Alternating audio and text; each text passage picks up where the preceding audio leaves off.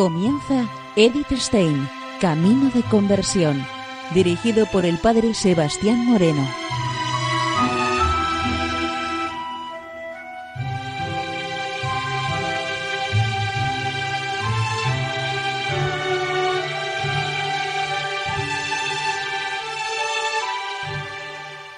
Muy buenos días, nos de Dios. Seguimos conociendo a Edith Stein, Camino de Conversión. En esta emisión de hoy continuamos con la emisión de la semana anterior.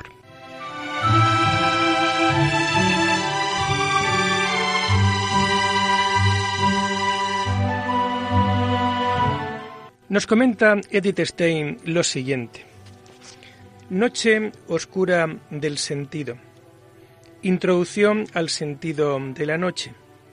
La imagen poética es llevada perfectamente sin que se intercale ninguna palabra doctrinal. Respecto a ello, tenemos la clave para la comprensión en los dos tratados explicativos, Su vida y Noche Oscura. El alma que canta este poema ya ha atravesado la noche, ha llegado a la meta, a la unión con el amado divino. Por eso es un canto de alabanza a la noche que se ha convertido en el camino para la felicidad. El grito de júbilo, oh dichosa aventura, resuena repetidamente, pero no ha olvidado la oscuridad y la angustia. Todavía es posible trasladarse con una mirada retrospectiva. La casa que ha dejado la esposa es la parte sensible del alma. Está sosegada porque todos sus apetitos han sido acallados. El alma pudo despojarse de ellos, porque Dios la ha liberado de ellos. Con sus propias fuerzas no lo hubiera conseguido.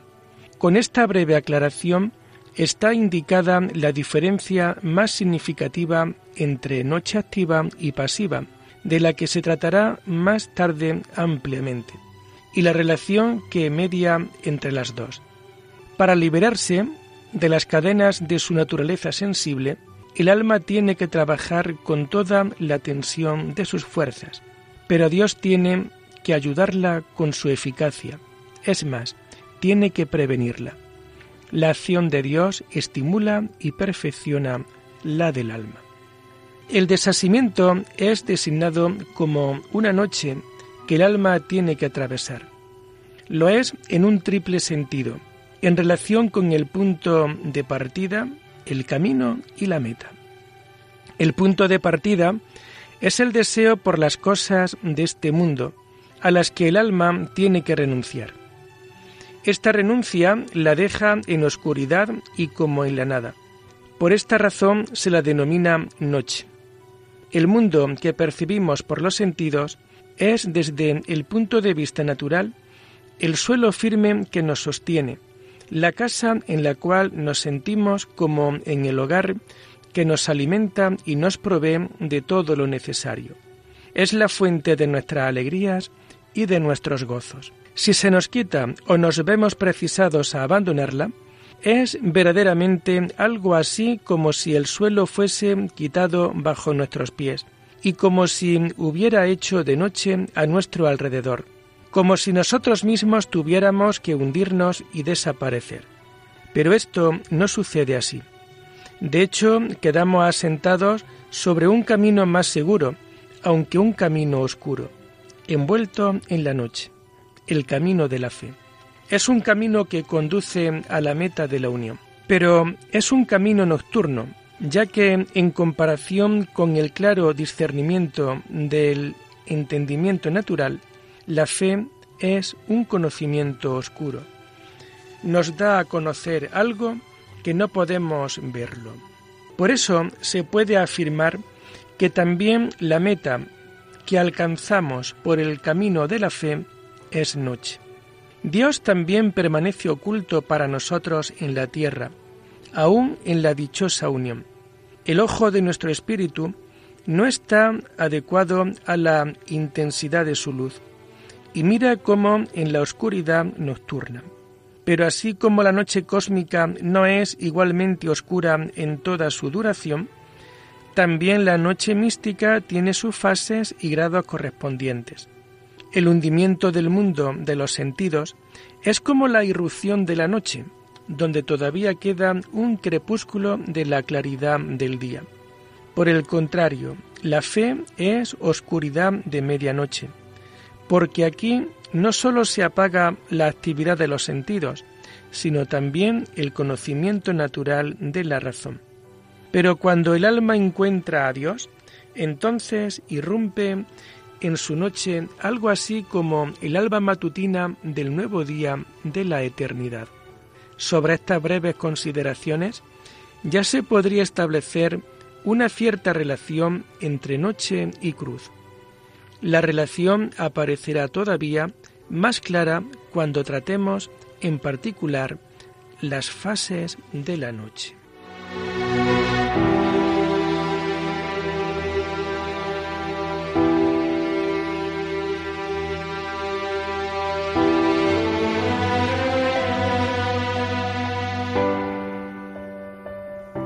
Entrada activa en la noche. Seguimiento de la cruz. El punto de partida o fase primera de la noche es denominado por el santo noche oscura del sentido.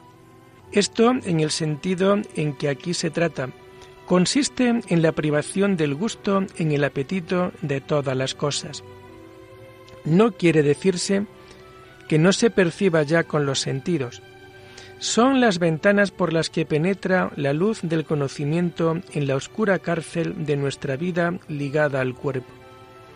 Y no podemos prescindir de ellas mientras vivimos. Pero tenemos que aprender a ver y a oír, como si no viéramos ni oyéramos. La actitud fundamental ante el mundo que cae bajo los sentidos tiene que ser otra. Esta actitud no es, en término medio, una postura puramente intelectual para el hombre en su estado natural. Se encuentra en el mundo más bien como ser que apetece y como hombre de acción. Está relacionado con él de mil maneras, porque le ofrece lo que aplaca sus deseos, le impulsa a la acción y es la materia misma de su acción. Generalmente se deja llevar en su actuar y en su movimiento por su impulso y apetitos, en la comida, en el vestido, en el trabajo y en el descanso, en el juego y en la diversión, en el trato con los demás. Se siente feliz y contento cuando no tropieza con ningún obstáculo extraordinario. Ninguno extraordinario porque una vida sin obstáculos no es posible en este mundo está tan familiarizado con ello desde su juventud que se ha convertido en una segunda naturaleza para él. Sabe por educación y experiencia que es dañino dar rienda suelta a los apetitos de la naturaleza y se guía por la sana razón a una cierta voluntaria limitación y regulación. En el mismo sentido influye el respeto hacia los demás que en una comunidad natural de vida impone como exigencia indeclinable el derecho natural y la ley moral natural. Pero con todo esto no se atenta contra el derecho natural de los instintos, solamente se le pone en armonía con los otros derechos. Por el contrario, con la instauración de la noche oscura, comienza algo completamente nuevo, toda la cómoda familiaridad con el mundo, el sentirse colmado de los placeres que ofrece, el deseo de estos placeres y la consecuente adhesión a este deseo, todo lo que para el hombre natural es la luminosa vida cotidiana, todo esto es a los ojos de Dios tiniebla e incompatible con la luz divina. Tienen que ser arrancadas todas sus raíces, si ha de dejar sitio en el alma para Dios. Corresponder a esta exigencia significa luchar en toda línea contra la propia naturaleza, tomar sobre sí la propia cruz, entregarse a la crucifixión. El Santo Padre Juan de la Cruz inserta en esta ocasión las palabras del Señor. Cualquiera que vosotros que no renuncie a todos sus bienes, no puede ser discípulo mío Que el dominio de los apetitos sobre el alma sea verdaderamente tinieblas, lo demuestra detalladamente. Los placeres cansan y atormentan al alma, la oscurecen, manchan y debilitan, y le arrebatan el espíritu de Dios, del cual se aleja por la entrega al espíritu animal. Por el contrario, entablar la lucha o cargar sobre sí la cruz significa adentrarse activamente en la noche oscura.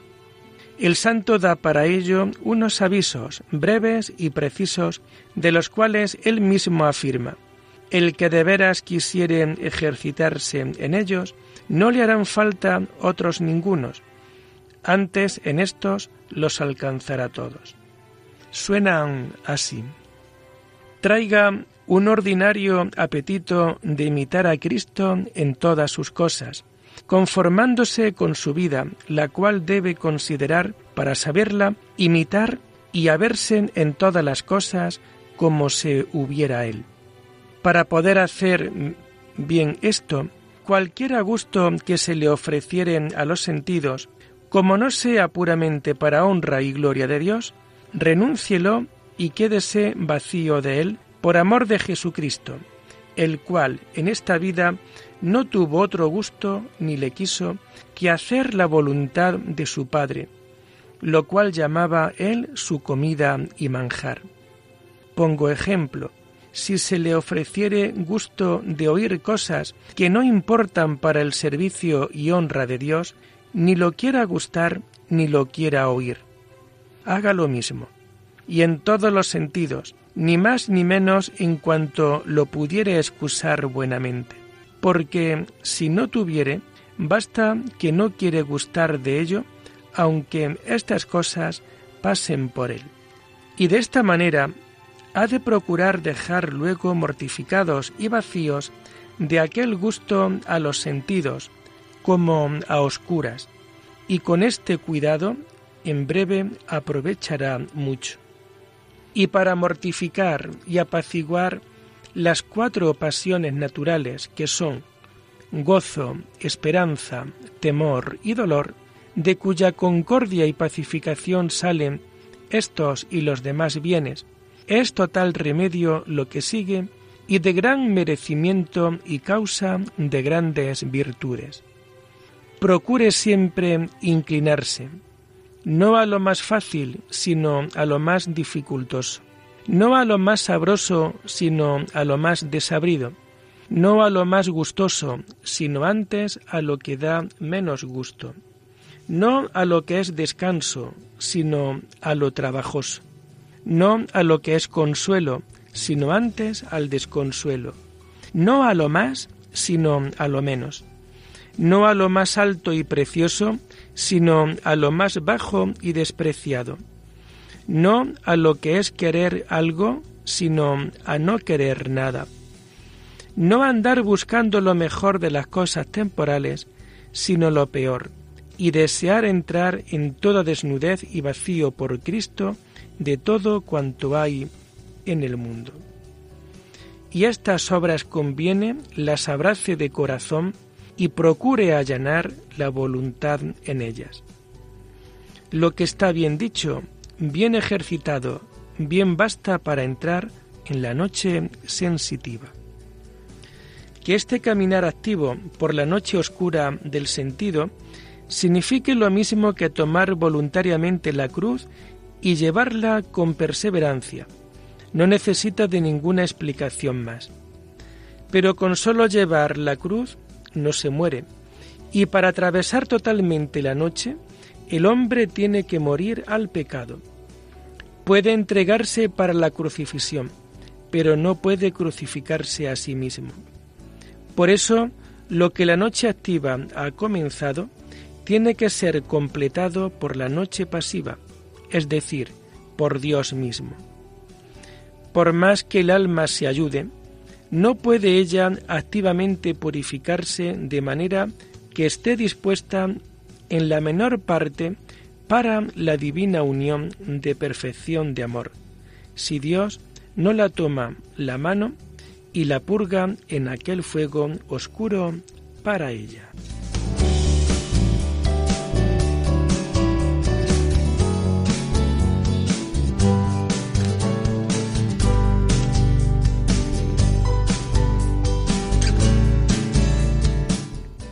La noche pasiva de los sentidos como crucifixión.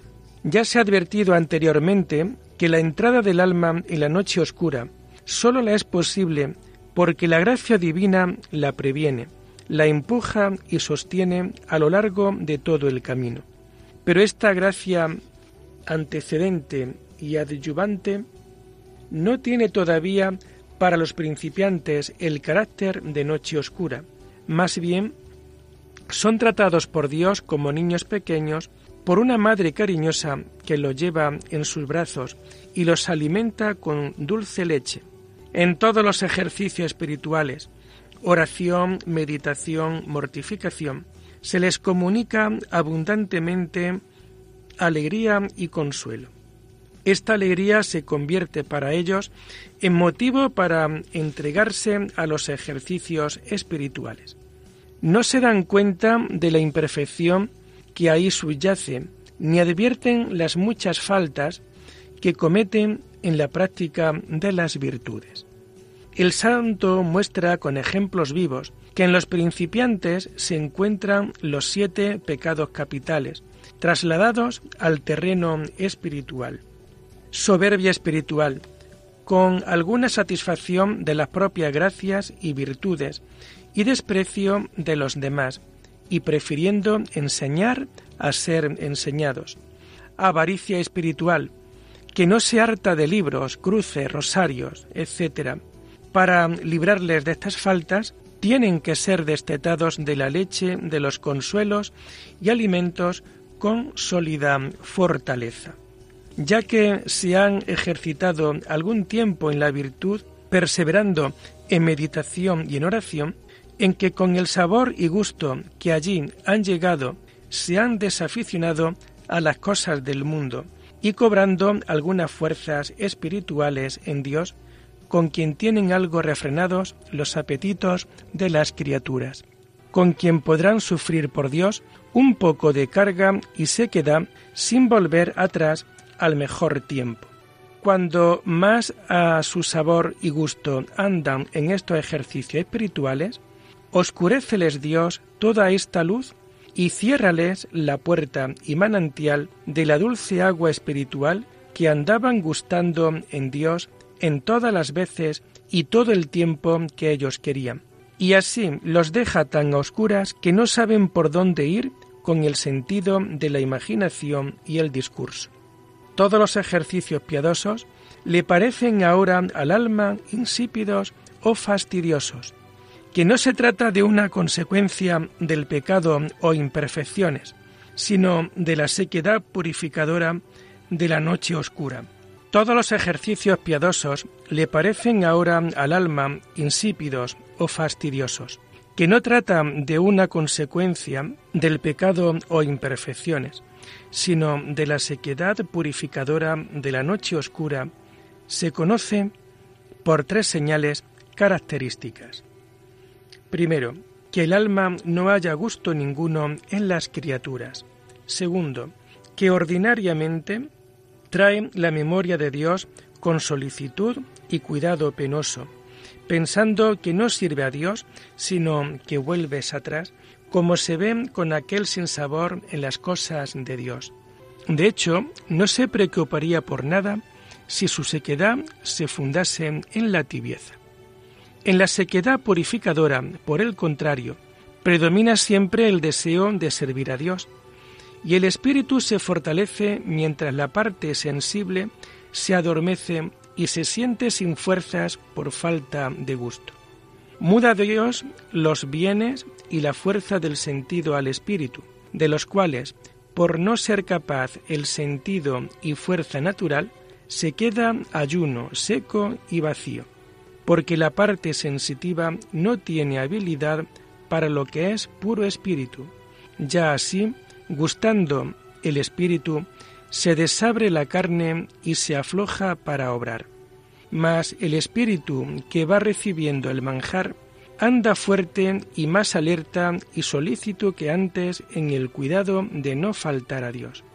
Pero porque no está acostumbrado aún a la dulzura espiritual, de primeras, no experimenta nada en ello sino sequedad y disgusto.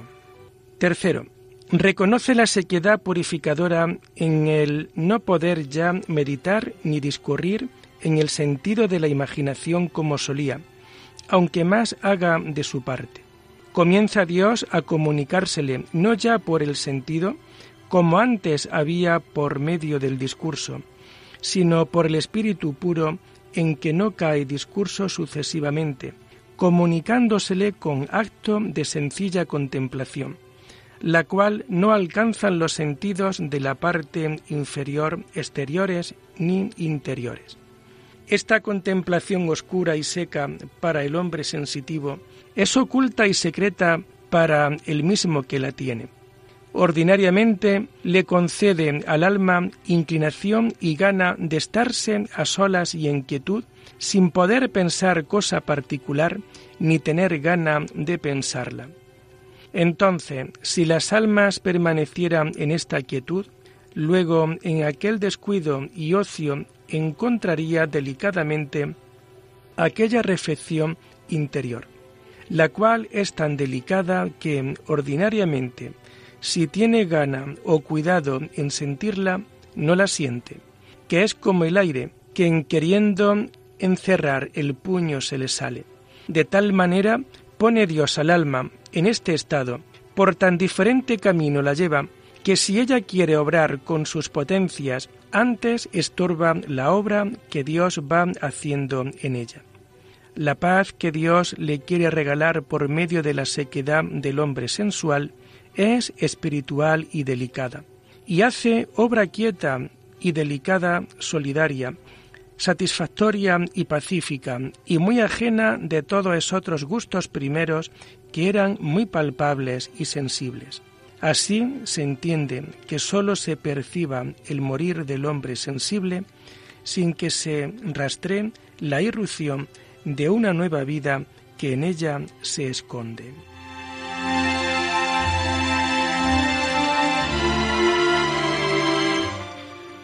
Y lo dejamos aquí por hoy, invitándoles a seguir profundizando en la vida y en el mensaje de Edith Stein.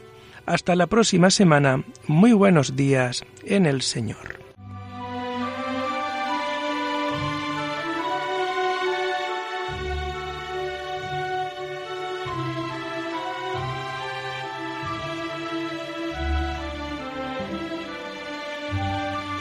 Han escuchado Edith Stein, Camino de Conversión, con el Padre Sebastián Moreno.